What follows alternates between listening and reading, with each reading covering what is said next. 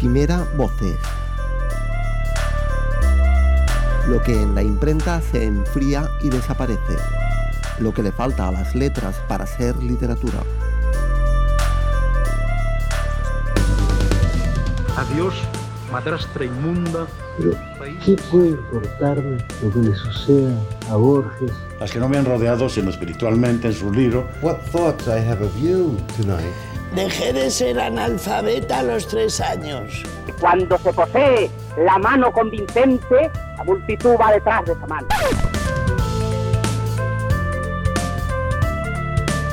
Ellas y ellos, sin filtros. Todo aquí y codificado en binario para que permanezca. It was not cruelty, not even insult. I eren homes que, que ens tractaven com a persones. Hablar de mi libro, hablar de mi libro, hablar de mi libro, hablar de mi libro, hablar de mi libro, hablar de mi libro.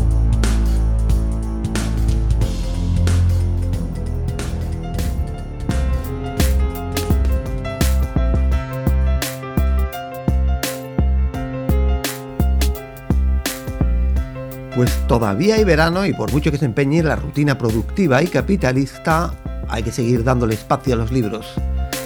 Y arrancamos septiembre con una novela sobre madres e hijas, violencia, guerra, pero también con espacio para la fe. Pese a las secuelas, pese al hierro y la piedra, pese a la herida, todavía es posible la comprensión.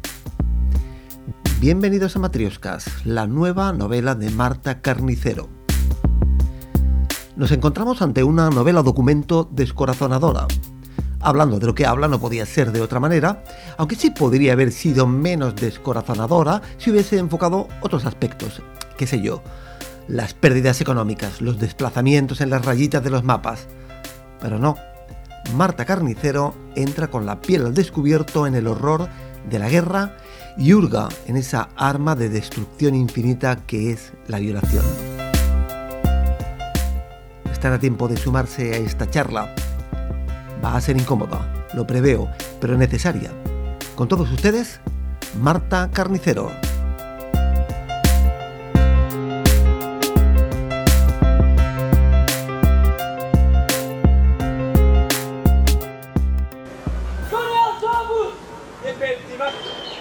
cómo se cierra una herida cuando no deja hendidura. Más allá del sufrimiento, de los apéndices y objetos abriéndose paso, las embestidas, las quemaduras. ¿Dónde se sienten las risas que celebran la vergüenza? El reconocimiento del cuerpo arrasado, la rabia por quien llega a destruir sin opción de venganza. ¿En qué parte del cuerpo se experimenta ese dolor? No sois como ellos porque os falte fuerza física. Ellos están fabricados de otra pasta. ¿Quién empieza las guerras? ¿Quién compromete a países enteros? ¿Quién las busca? ¿Quién se lanza? Al final sois las mujeres las receptoras de toda esa rabia. Os consideran propiedad de vuestros maridos y utilizan vuestros cuerpos para herirlos. No sois más que un medio. Más económico que munición, menos expuesto que la trinchera, más duradero, más humillante. Placentero, por incomprensible que pueda resultarte fácil de usar e infalible para aliviar la tensión de la tropa. Los hombres y los niños, en su mayoría, se librarán del suplicio en nombre de una hombría que ningún soldado se atreverá a comprometer, la misma que excita el deseo en plena barbarie. ¿De qué clase de cerebro puede surgir tal plan? En unos años, cuando alguien te lo niegue, te detendrás a calcular los porcentajes. 50.000 mujeres son muchas a violar.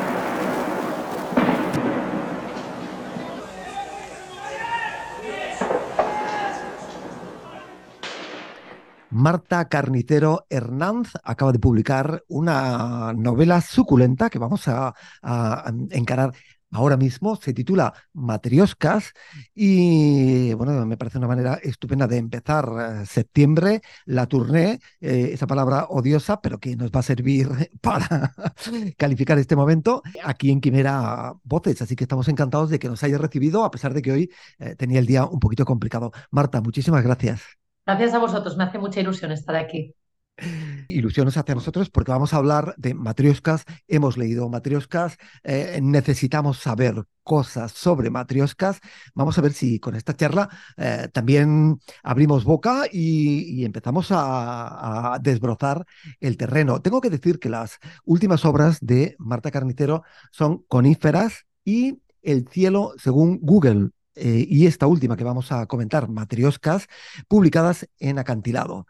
Bueno, tenemos aquí una novela potente que toma el nombre de esas simpáticas muñecas que esconden una dentro de la otra, que al final es toda una familia de mamás iguales que se repiten, eh, que siempre da ese eh, mal rollo mental, ¿no? De la madre que nunca termina de llegar a, a, la esencia. No sé si va por ahí el título, pero lo vamos a, lo vamos a comentar. La primera pregunta que quiero hacer es, tenemos aquí una historia poco convencional, hay que decirlo, de madres e hijas. Últimamente hemos leído muchísimos libros sobre eh, esta temática. Eider Rodríguez, Pauline de la Broa, uh, Sara Torres. Me pregunto si es el tejido familiar eh, ese nuevo ecosistema fetiche de la novela actual. Pues no sé qué decirte. Yo, creo que te contestaría que no. Eh, en mi caso, el tema de las madres e hijas, es cierto, aparece, acaba siendo central, pero acaba siendo el pretexto para hablar de algo mucho más grande que es el tema de la violación como arma de guerra, ¿no? Entonces, claro, cuando existe violación como arma de guerra y cuando como parte de esa violación como arma de guerra lo que se hace en muchos casos es impedir que las mujeres puedan eh, ocuparse de, de, esos embarazos, ¿no? Que puedan abortar y, uh, y se las fuerza a, a, a parir el, el, hijo de ese escarnio, eh, nos encontramos necesariamente con madres e hijas, aunque quizás no querían ser madres e hijas, ¿no? Ni unas ni las otras.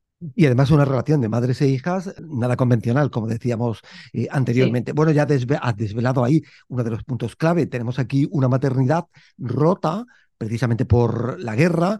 Eh, en un momento en que, que, que, que, casi empezábamos a pensar que la guerra se nos quedaba en el pasado, vuelve otra vez al, al presente. En todo caso, tú has elegido la guerra de la antigua Yugoslavia. Eh, ¿Por qué? ¿Por la cercanía? ¿Es por eh, el interés, por conocimiento de, de primera mano de, de esta guerra? Mira, eh, Santiago, yo de hecho, bueno, como tú bien sabes, porque has leído la novela, eh, de hecho prácticamente no mmm, sitúo eh, la, el, el, lugar ¿no? de, donde suceden los hechos más que por un detalle. Y fue un detalle al que no me resistí, no, no quise resistirme porque dice muchísimo en dos palabras, que es Vilina Blas, ¿no? Y ahora voy a hablar de él. Por todo lo demás, eh, eh, por, lo que respecta al resto de, la novela, de la trama, eh, lo que sucede podría suceder en los Balcanes, podría suceder dentro de 100 años, podría haber sucedido hace 100. Eh, y con eso lo que quiero decir es que la violación como arma de guerra se ha dado a, lo largo y ancho de la historia y del tiempo, ¿no?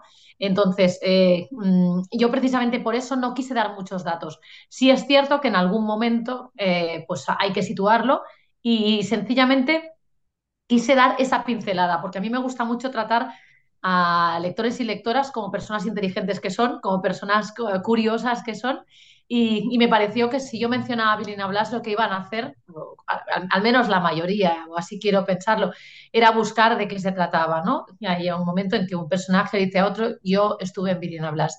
Vilina Blas fue un campo de violaciones, eh, un hotel, un balneario, eh, en el que todavía podríamos, si quisiéramos, eh, alojarnos, incluso sin saber dónde nos estamos alojando, porque no hay nada que lo indique. Hoy mismo hay, ahora mismo hay gente, es un spa, es un balneario eh, que se está alojando en, es, en, ese lugar donde más de 100 mujeres y niñas fueron violadas repetidamente y, y, fueron en muchos casos asesinadas también, ¿no? Entonces, bueno, me pareció que ese detalle era lo suficientemente significativo como para no tener que decir nada más. No, en ningún momento ya se hace más referencia a la guerra de los Balcanes. Tengo que decir, de todas formas, Santiago, eh, y, ahora veremos si me das la razón o no, que aunque lo que esté explicando es muy truculento, eh, la novela no lo es. La novela eh, busca el sugerir más que el mostrar. La violencia explícita es una cosa que a mí me produce rechazo tanto en las películas como en las series como en la literatura. Me cuesta mucho. Soy de esas personas con una mentalidad todavía muy infantil que por las noches eh, sueñan si han, si han visto o escuchado alguna cosa que les, que, que, que, que bueno, que, les ha afectado, ¿no? Y entonces yo lo que quería era hablar de este tema, pero para mí eh, lo más importante era encontrar la forma de hacerlo sin regodearme en la violencia, ¿no? sin, sin regodearme en una dureza que, que para mí no tenía sentido. Lo primero, mm, has mencionado el tema de la banalización del, de, del sufrimiento, del horror, eh, por el hecho de que ese lugar se ha reconvertido en un hotel y se sigue utilizando. Y precisamente sacas este tema que no es central en la obra, pero es verdad que lo, que lo tratas, lo apuntas y, y, en fin, provoca un. Eh, eh, interpela al lector, eh, que se ve obligado a dar alguna respuesta, precisamente en un año en el que hemos visto, como todos los eh, veranos, ese horror de gente que se va a Auschwitz y otros campos de concentración a hacerse fotos guays para subir a, ¿no? a Instagram. creo uh -huh. que es un tema, es un tema interesante y creo que enlaza con el tema que a mí me, me parece que es central, es el tema de la incomunicación. Pues mira, eh, sí, um, tenemos a, una premio Nobel de la Paz, que no sé si sabré, cuyo nombre no sé si sabré pronunciar, creo que se llamaba Svetlana Machiuk o Machiviuk, no sé decirlo. Eh, ella una de las cosas que contaba es que la violación como arma de guerra lo que hace es romper a las familias, ¿no? Y las rompe en muchos pedazos, las rompe porque, para empezar, eh, genera culpabilidades y genera culpabilidades que no siempre se comprenden eh, dentro de las familias, ¿no? Aquí lo que le pasa a Hannah, nuestra protagonista, es que para empezar está viviendo un, infierno, ella de hecho está recordando, el, todo, todo eso pasó hace unos 18 años y ella todavía vive encerrada en un cascarón, ¿no? Antes me hablabas un poco del título de las matrioscas y más allá de la, transversalidad eh, generacional ¿no? que sugieren esas matrioscas, está también para mí la encapsulación del dolor, ¿no? ese intentar eh, cubrir el dolor con una piel que, que, pueda, que pueda separarme del exterior, ¿no? que haga que el exterior no me lastime, pero también que no deje salir nada de todo aquel dolor que, que llevo dentro. ¿no? Eh, en ese sentido, esas matrioscas como pieles sucesivas que uno o una se va creando con el tiempo. A, a Hannah, nuestra protagonista, lo que le pasa es eso precisamente, que continúa eh, viviendo eh, recluida en ella misma y además no puede contar con, con, la familia porque tiene una madre que de alguna forma la culpabiliza de lo que pasó. De alguna forma dice, mm, si caíste en las riendas de, esa gente, eh, en, las redes de esa, de esa gente, es, es, porque quisiste y si, y si no cerraste las piernas eh, es porque no, no, no, te esforzaste lo suficiente, ¿no? Entonces ella esto no puede contarlo, tampoco quiere contar en el país de adopción, ella ha emigrado, tampoco quiere contar de dónde viene ni quién es, porque se da cuenta de que todo ello al final lo que conlleva es eh, lástima, es, es vivir eh, eh, esa condescendencia en los ojos de, de, la gente del primer mundo. Y cuando digo primer mundo, no me refiero solamente a la cuestión económica, sino primer mundo es un mundo lo suficientemente afortunado como para no estar inmerso en, en un contexto bélico, ¿no? en una guerra. Cualquier primer mundo en el momento en que cae una guerra eh, pasa a ser otra cosa, pasa a ser tercer mundo. Y ella viene de ahí, viene de, de, de ese tipo de, de, conflicto, que no sé por qué digo conflicto, porque al final las cosas por su nombre, ¿no? Las largas enfermedades son cánceres y los conflictos eh, son bélicos son guerras, ¿no? Mm. Y los daños colaterales son violaciones, que muchas sí. veces no, no se dice, ¿no? ¿Eh? Un daño colateral, no, bueno, pero no podemos aceptar como daño colateral lo que es aberrante, ¿no? Como sería la violación como arma de guerra. Y lo que es terrible, que cuando hablamos de, la Europa moderna, que consideramos el, el, primer mundo, nos vuelve otra vez eh, la guerra. Cuando empezaste a escribir la novela, mm, ¿fue antes o después de la invasión de Ucrania? Fue antes. De hecho, la novela estaba ya en, en máquinas cuando, cuando salió la, bueno, cuando, cuando estalló la guerra en Ucrania. Y además a, mí me supo mal eh, en el sentido de que había cambiado el nombre hacía muy poquito. Yo soy una persona muy desinformada, eh, desinformada, bastante, bueno, o sea, a ver cómo lo cuento. Eh, si escribí Matrioscas es porque fui a ver una exposición sobre la violación como arma de guerra. Sí, yo había escuchado alguna cosa, pero no me imaginaba hasta qué punto aquello era grande, ¿no? Y lo mismo me pasa. Yo no era capaz de predecir que iba a estallar la guerra en Ucrania pero eh, unas semanas antes de entrar en máquinas eh, decidí cambiar el título de la novela. La novela se llamaba Grita, eh, porque la novela lo que quiere es ser un grito, pero me di cuenta de que en catalán, Grita, yo la escribí inicialmente en catalán, luego me traduje yo misma al castellano, grita en catalán es crida, y crida puede ser la exhortación, ¿no? puede ser esa, ese imperativo, pero puede ser también el sustantivo. Un, un, un, llama, un llamamiento, ¿no? Llamamiento, Entonces sí. pensé que eso llevaba, llevaba un, bueno, eh, conllevaba mm, pues eh, un, una componente que no me interesaba introducir en el título. Me, a mí me interesaba que el título quedara muy, muy claro. Entonces le propuse a mi editora, a In Extremis, ya casi a punto de entrar eh, pues en, en, en, máquinas, le, le, propuse, primero de todo, una, un título que a mí me gustaba mucho, que era Masa Madre. Masa madre, eh, porque por una parte, y se habla de ello en la novela, eh, la masa madre tiene esa capacidad un poco parecida a la de las mujeres de, alimentar rebeliones en plena oscuridad, ¿no? Se hace un paralelismo con una mujer que está en la cocina aparentemente sometida, pero eh, cuando digo sometida hablo de, lo que es las curas a los demás, ¿no? De lo que es eh, vivir eh, encerrada en una cocina porque tu cometido es eh, cuidar de los demás. Eh, pero, que eso no impide, por supuesto, que ella esté pensando, ¿no? Y esté pensando en cómo rebelarse y en cómo salir de ahí, ¿no? Eh, pues lo mismo con la masa madre. La masa madre la dejas una noche en la cocina y si aquello está un poco templado al día siguiente se sale por todas partes, ¿no? Ha crecido, aunque, aunque fuera pues eso, en silencio y en la oscuridad. Eh, además, en catalán, masa madre también tiene un, un doble sentido, ¿no? Sería demasiado madre.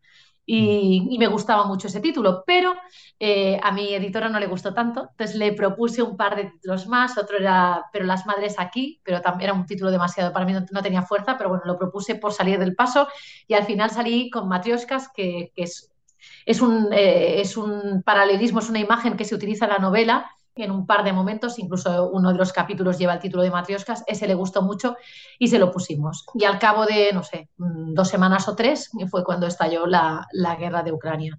Eh, a mí me sabía mal porque pensaba, va a haber quien crea que soy una oportunista, pero cualquiera que haya escrito algo eh, y, y, que sepa que escribir quiere decir reescribir y dedicar horas y madrugadas a, a la escritura, eh, ya sabe que una novela no se escribe en cinco minutos ni en cinco meses tampoco, ¿no? Así que, bueno, eh, supongo que quien quiera mal, eh, bueno, pensar mal lo va a hacer y, quien no, pues ya me comprenderá.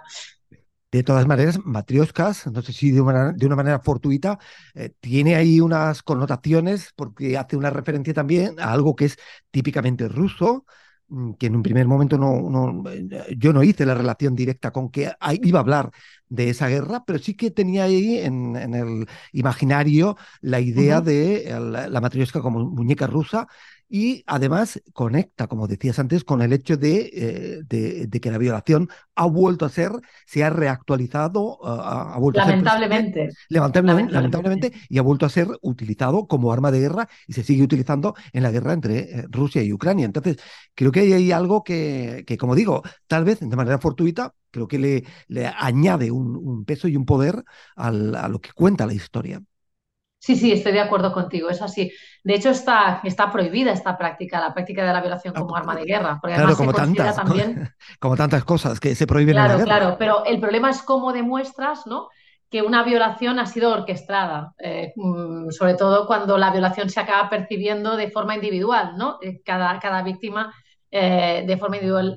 Así que es, es muy complicado y muchas veces lo que acaba pasando que es una de las cosas que narro en la novela, es que los capitostes sí acaban procesados, eh, a, a, veces no procesados por la violación como arma de guerra, sino por otras cosas, pero bueno, acaban eh, de alguna forma señalados y siendo castigados, pero después eh, te tienes que ir a buscar el pan y en la cola del pan te encuentras pues con el violador de tu hermana o de tu hija o con la persona que mató a tu padre, ¿no?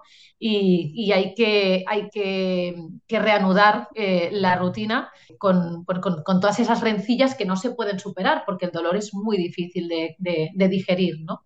Es uno de los motivos por los cuales Hannah eh, se marcha, se ha marchado, ¿no?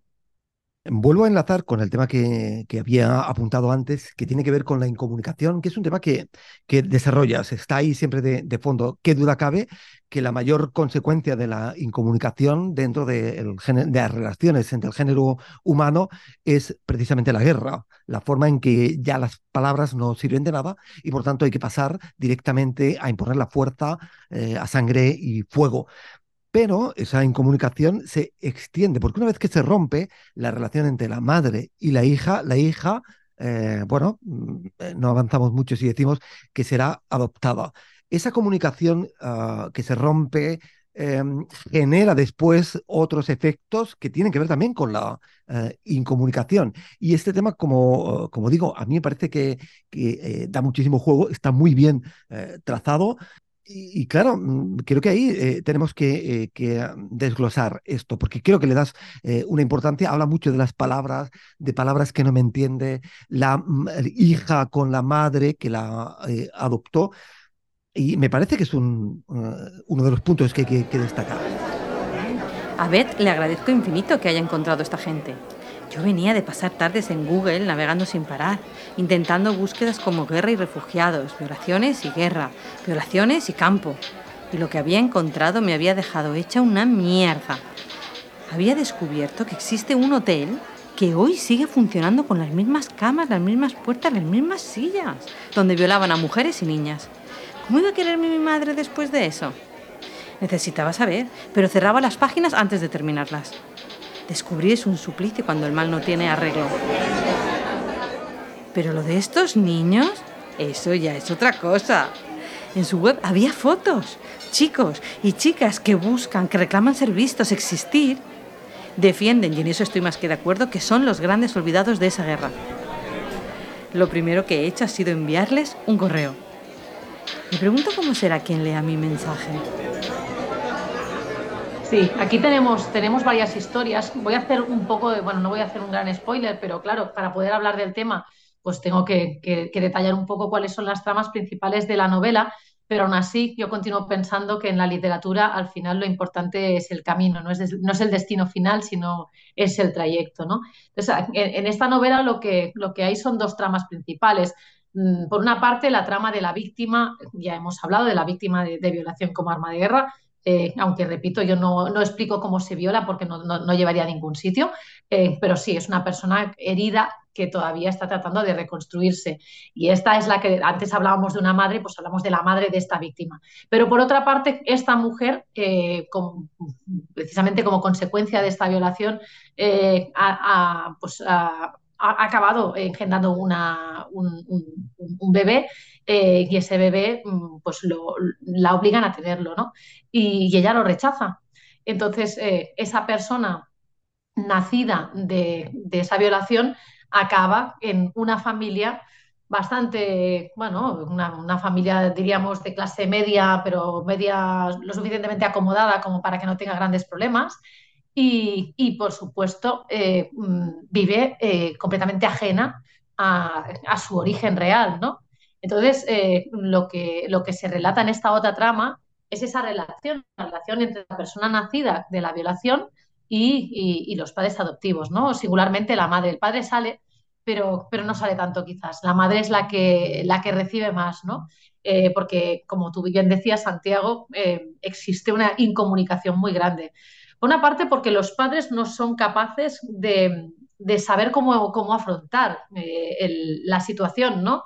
Eh, están hablando, eh, estamos hablando de una persona que ha sido adoptada, que ha sido adoptada en un, en un contexto bélico, que había sido rechazada, y de unos padres que de momento no han sido capaces de, de contarle a esa persona qué es lo que pasó ni de dónde viene, ¿no? La persona es completamente ajena a ello. Y por otra parte, pues porque porque esos padres desde el otro lado son vistos como padres que, que nunca aciertan, que todo lo hacen mal, ¿no?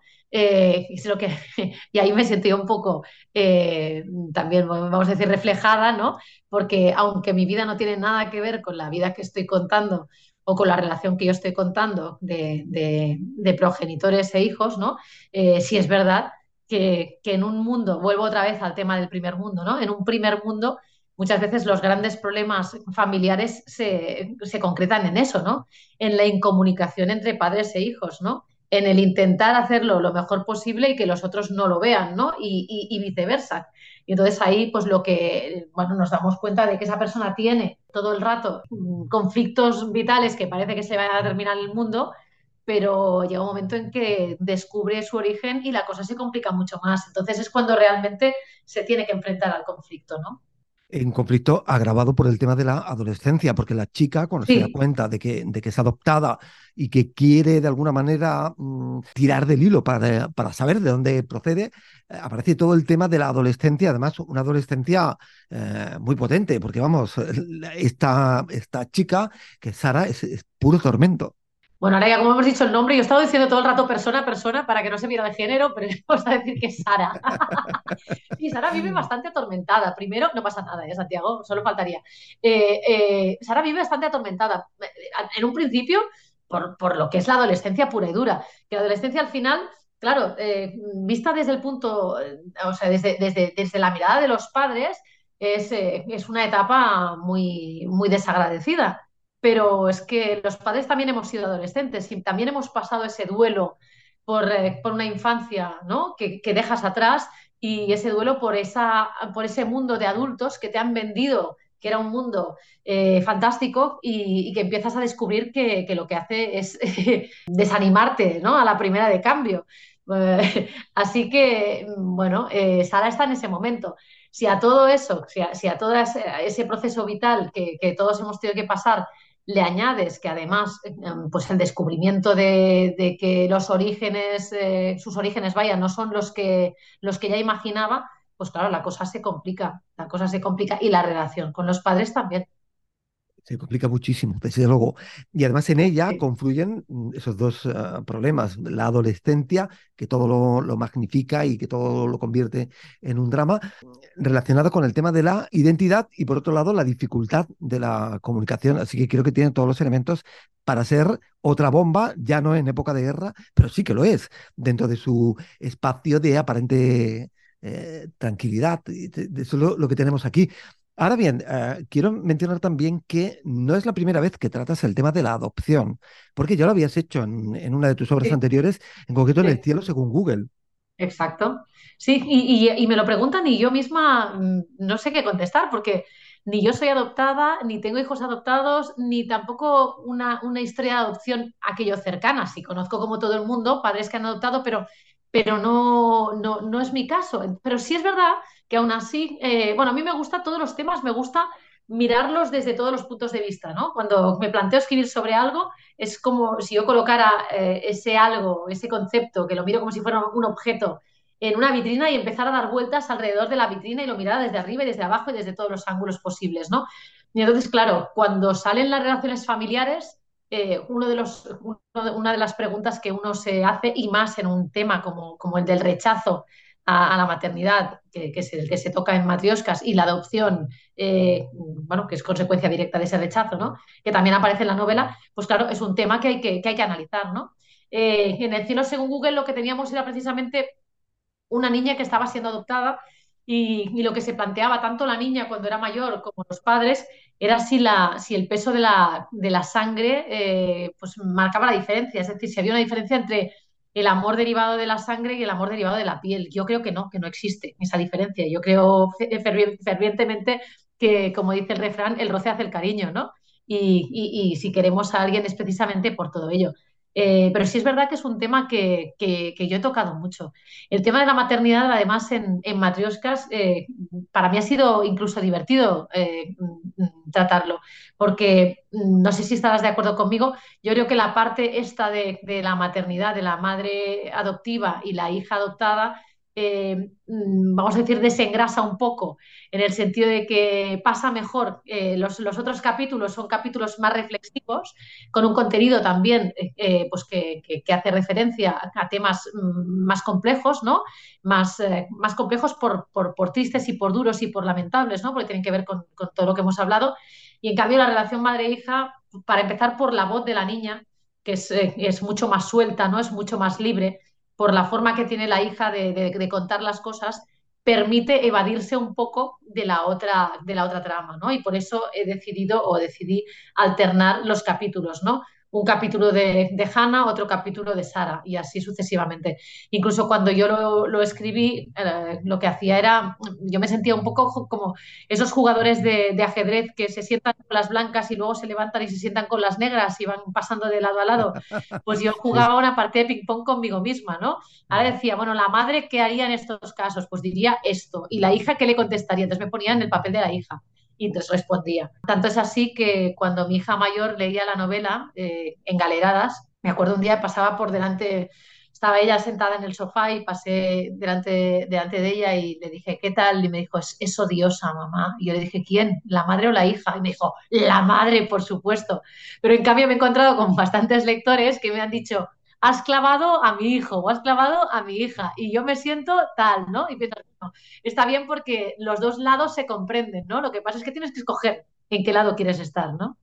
Eh, sí, sí, y probablemente sea una decisión imposible porque efectivamente eh, cambia la perspectiva según es eh, la vista por un adolescente que contempla la actitud del adolescente o el adulto el que, el que contempla la, la actitud del, del, adulto. Pero desde luego hay una relación altamente explosiva que creo que recrea muy bien algo que uh, Guerras o no mediante se convierte en un momento altamente conflictivo en la, en la vida de, de, una familia. Y además lo haces reconstruyendo y recuperando muy bien el lenguaje coloquial. Eso ya no sé cómo lo has hecho, si es a base de las conversaciones tuyas con tus compañeros, con tu eh, hija, creo que me mencionabas, pero vamos, creo que has hecho ahí... Eh, Un no, de campo. Eh, sí, fenomenal, porque nos serviría casi como documento eh, para saber cómo era el lenguaje coloquial en el siglo XXI, uh, pues eso, en, en, en Cataluña, en España, ¿no? Sí, de hecho en Cataluña, eh, y yo no me he pasado tanto, en, catalán tenemos lo que llamamos las pronombres feplas, que son un tipo de pronombres, se parecen un poco más a los pronombres franceses, y, y, en catalán, el catalán mal hablado no los lleva, y yo no me los quise comer porque es que me daba hasta pena. O sea que tanto en catalán como en castellano yo creo que me he moderado. Se podría, me podría haber acercado más a lo que era pues eso, el habla coloquial de, los adolescentes de, del momento, pero bueno, pero yo creo que unas pinceladas suficientes ahí están como para que podamos imaginar. Yo creo que me ha faltado algún, después lo pensé con el tiempo, el, en plan, eh, porque en plan, en plan, en plan, me parece que no he puesto ningún en plan y después he pensado, pero si es, es, imperdonable. Lo que pasa es que yo creo que ya lo filtro, porque hay cosas que, que mi cabeza no puede, no puede asumir, ¿no? Sí, sí, sí, hay expresiones además que son eh, muy potentes, eh, que lo inundan todo, porque son efímeras. Tal vez dentro de cinco años ningún adolescente sí. utilice eso y le parecerá viejuno, claro. Exacto, exacto. Y algunos adolescentes ya me han dicho, es que esto no se dice así. Digo, bueno, vale. Bueno, algunos adolescentes vamos a decir sus nombres, mis hijas, me han dicho, esto no es así. Digo, bueno, me da igual. ¿sabes? Mira, en relación con, con, esto, y verás que al final hemos entrado en el tema de la incomunicación, la dificultad de la comunicación, hemos pasado al lenguaje, el tipo de lenguaje coloquial eh, con el sí. que se solventan este tipo de conflictos dentro de las familias, y entramos directamente en la lengua con la que tú escribes, porque aunque hablas perfectamente castellano y traduces tú misma al castellano, sí. pero tu obra es gestada en catalán. Eh, ¿Por qué lo haces así? Mira, mi obra es gestada en catalán porque, a ver, yo eh, con mi padre hablo en castellano, con mi madre y mi, hermana en catalán. Entonces, eh, yo creo que, aunque el castellano y el catalán los he hablado siempre fluidamente en, casa y en, el seno familiar, uh, de alguna forma, um, la lengua en la que yo he aprendido a sentir, y cuando digo sentir, no solamente es amar, sino también enfadarme, es el catalán, ¿no? A mí me pasa que cuando mi padre ha tenido que reñir a mis hijas, eh, a lo mejor él sí les habla en catalán a mis hijas, curiosamente. Yo pensaba, mira, serán bilingües. Y va él y les habla en catalán, ¿no? Eh, pero cuando las tiene que reñir, le sale el castellano, ¿no? Y a mí me pasa lo mismo. Yo sí me tengo que enfadar con alguien, eh, me enfado mucho mejor en catalán, por decirlo así, ¿no? Entonces me he dado cuenta de que cuando escribo directamente en castellano mi voz cambia. Tengo algún cuento publicado, alguna cosa, me sale una especie de ironía, me sale una especie de, de vamos a decir, humor, sin ser humor, eh, que no acaba de conectar con lo que yo muchas veces quiero contar. Así que al final eh, he optado por contarlas como las vivo, como las siento, como las imagino, ¿no? Eh, como sueño, que es, yo sueño en catalán, y físicamente, no aquello de los sueños que nos imaginamos, no, no, cuando me voy a dormir. y a partir de ahí, después, pues si hace falta, pues por supuesto se traduce.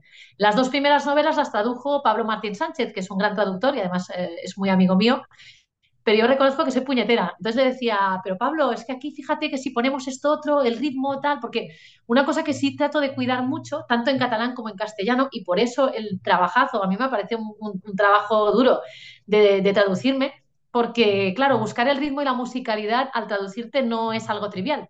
Eh, necesitas eh, buscar la palabra, eh, cambiar estructuras, no es tan sencillo como voy a ir palabra por palabra, aunque parezca que sean dos lenguas que, se, que son muy similares, ¿no? Y, y, eso mismo, pues yo al final a mí me hacía pedirle a Pablo, ¿me cambias esta palabra por aquella otra o esto lo decimos así?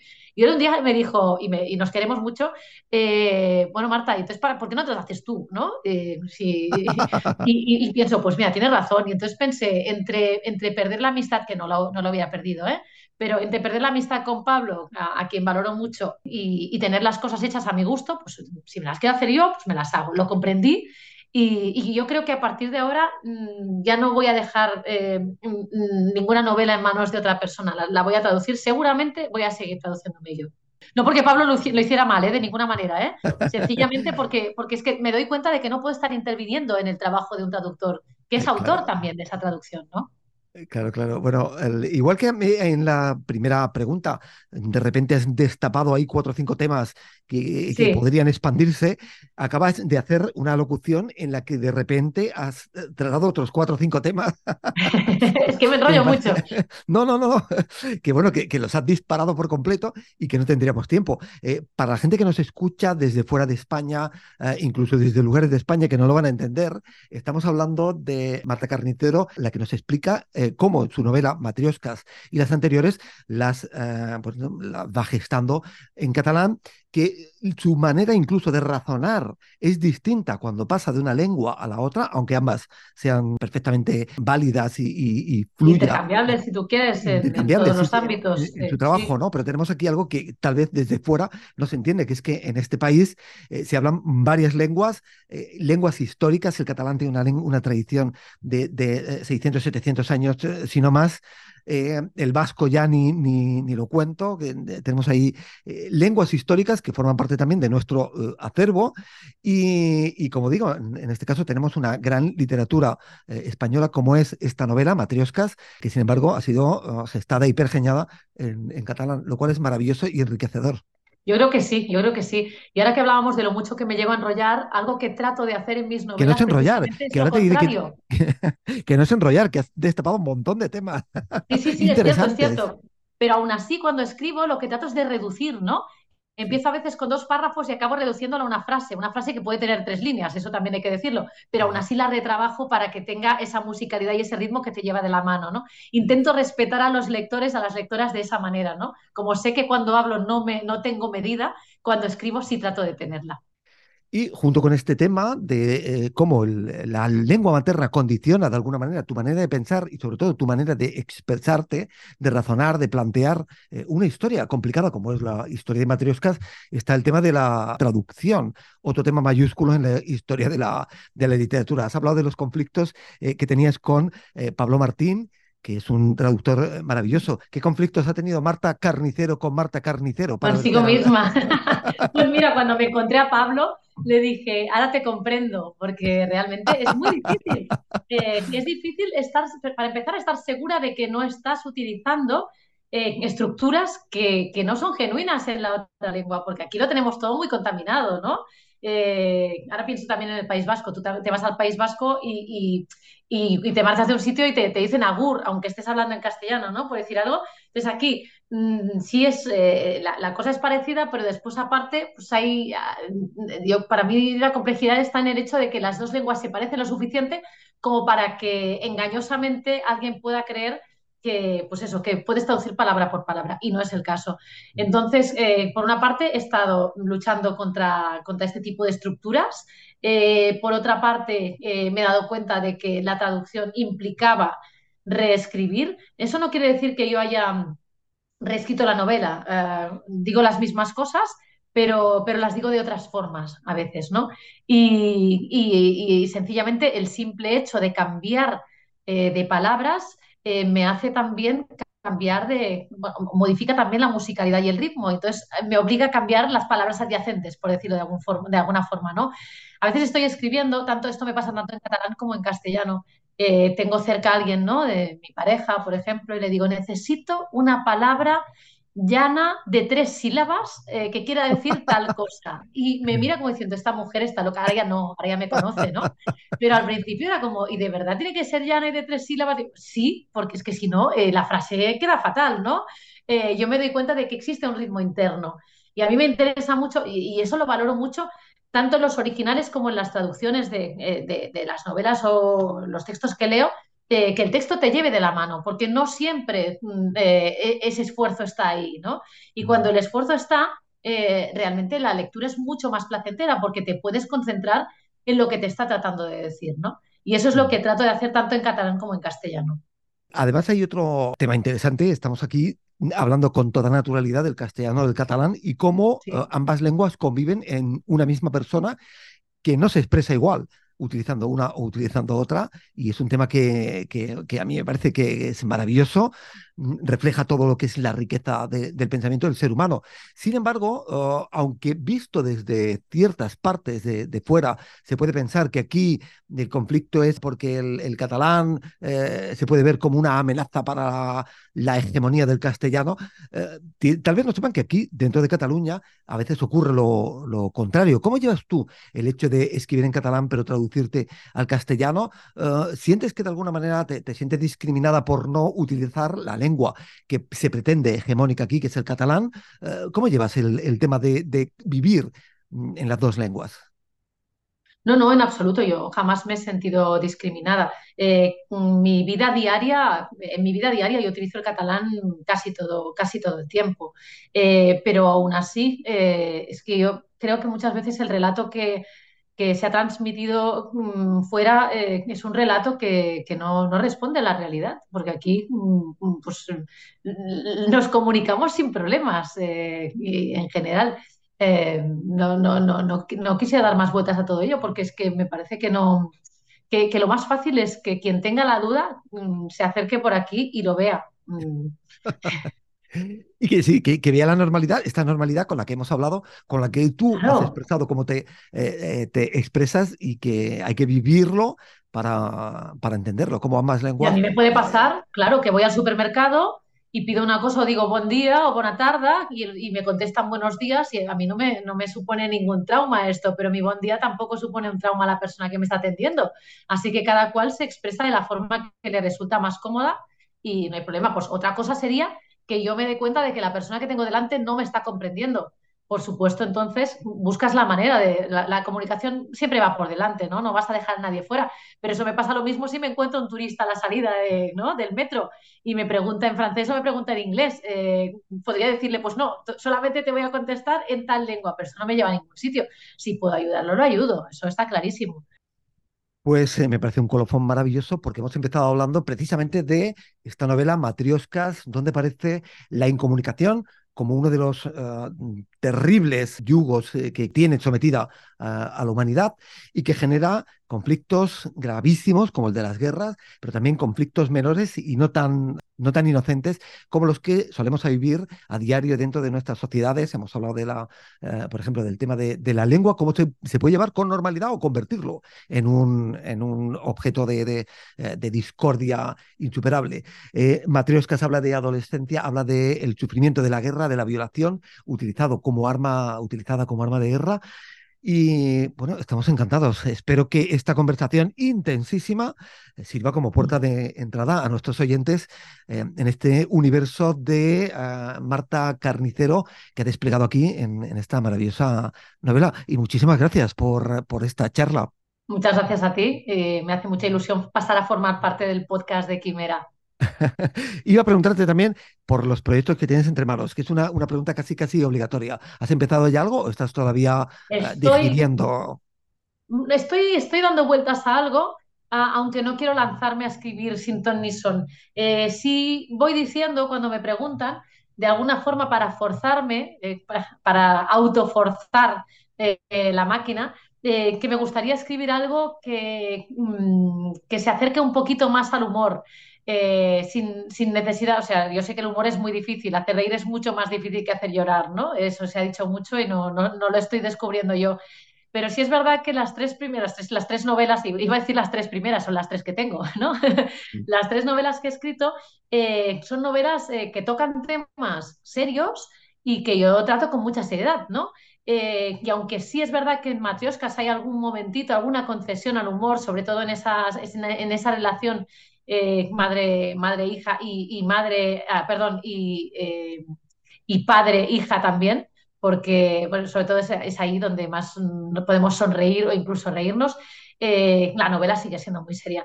Entonces yo lo que me estoy planteando, a ver si lo consigo, es, eh, es algo en apariencia más, eh, más superficial, pero solo en apariencia, porque yo creo que eh, como ingeniera industrial que soy, siempre acaba saliendo esa especie de mentalidad germánica que tengo, ¿no? Exhaustiva, de, reflexión, de, profundizar y, demás, ¿no?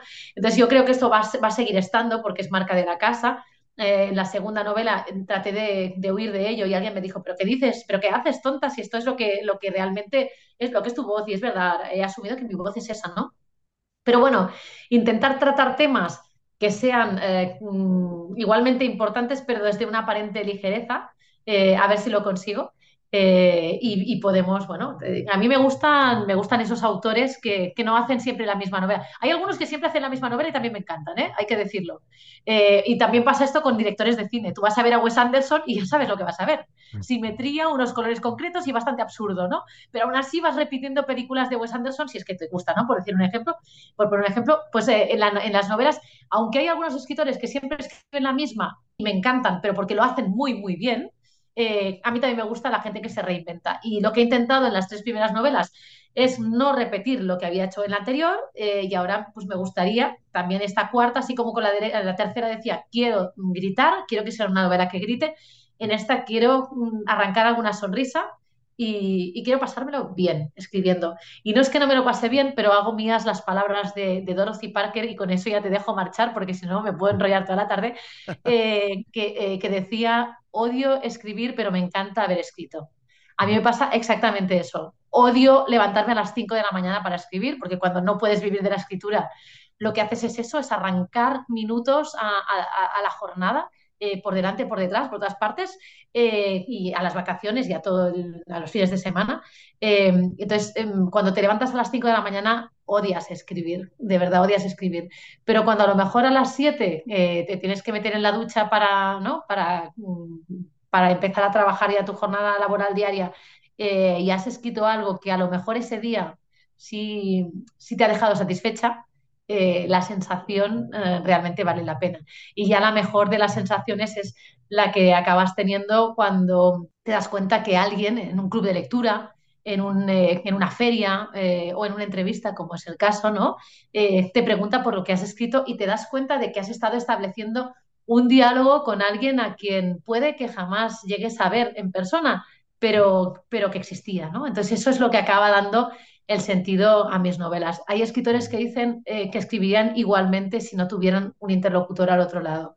Yo creo que no lo haría. Eh, me supone demasiado esfuerzo, para mí el esfuerzo es grande, eh, hacerlo si no hay nadie al otro lado. Entonces, el, hecho de que tú estés al otro lado, los oyentes que han aguantado hasta aquí en la entrevista estén al otro lado, para mí es, es, un regalo, sobre todo porque el tiempo es muy limitado y escoger dedicar las horas, tus horas, a una lectura implica eh, dejar de dedicarlas a muchas otras posibilidades, ¿no?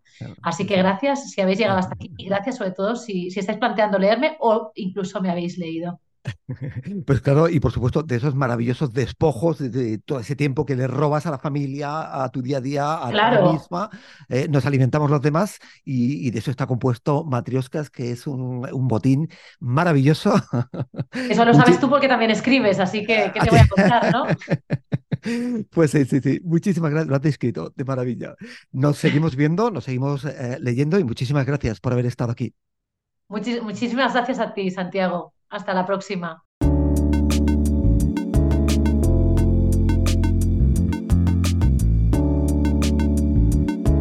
Esto ha sido Quimera Voces. Dirige, Santiago García Tirado. Oigan, lean, expandan el amor en sus redes y sobre todo, hagan lo posible para que nunca les tiente con ser mis mascotas. aviso para el futuro, esto ha ocurrido en Quimera Voces, en 2023.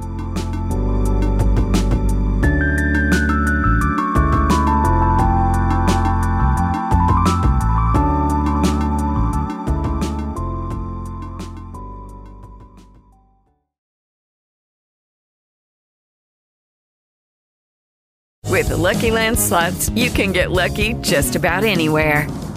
This is your captain speaking. Uh, we've got clear runway and the weather's fine, but we're just going to circle up here a while and uh, get lucky. No, no, nothing like that. It's just these cash prizes add up quick. So I suggest you sit back, keep your tray table upright, and start getting lucky. Play for free at LuckyLandSlots.com. Are you feeling lucky? No purchase necessary. Void where prohibited by law. 18 plus terms and conditions apply. See website for details.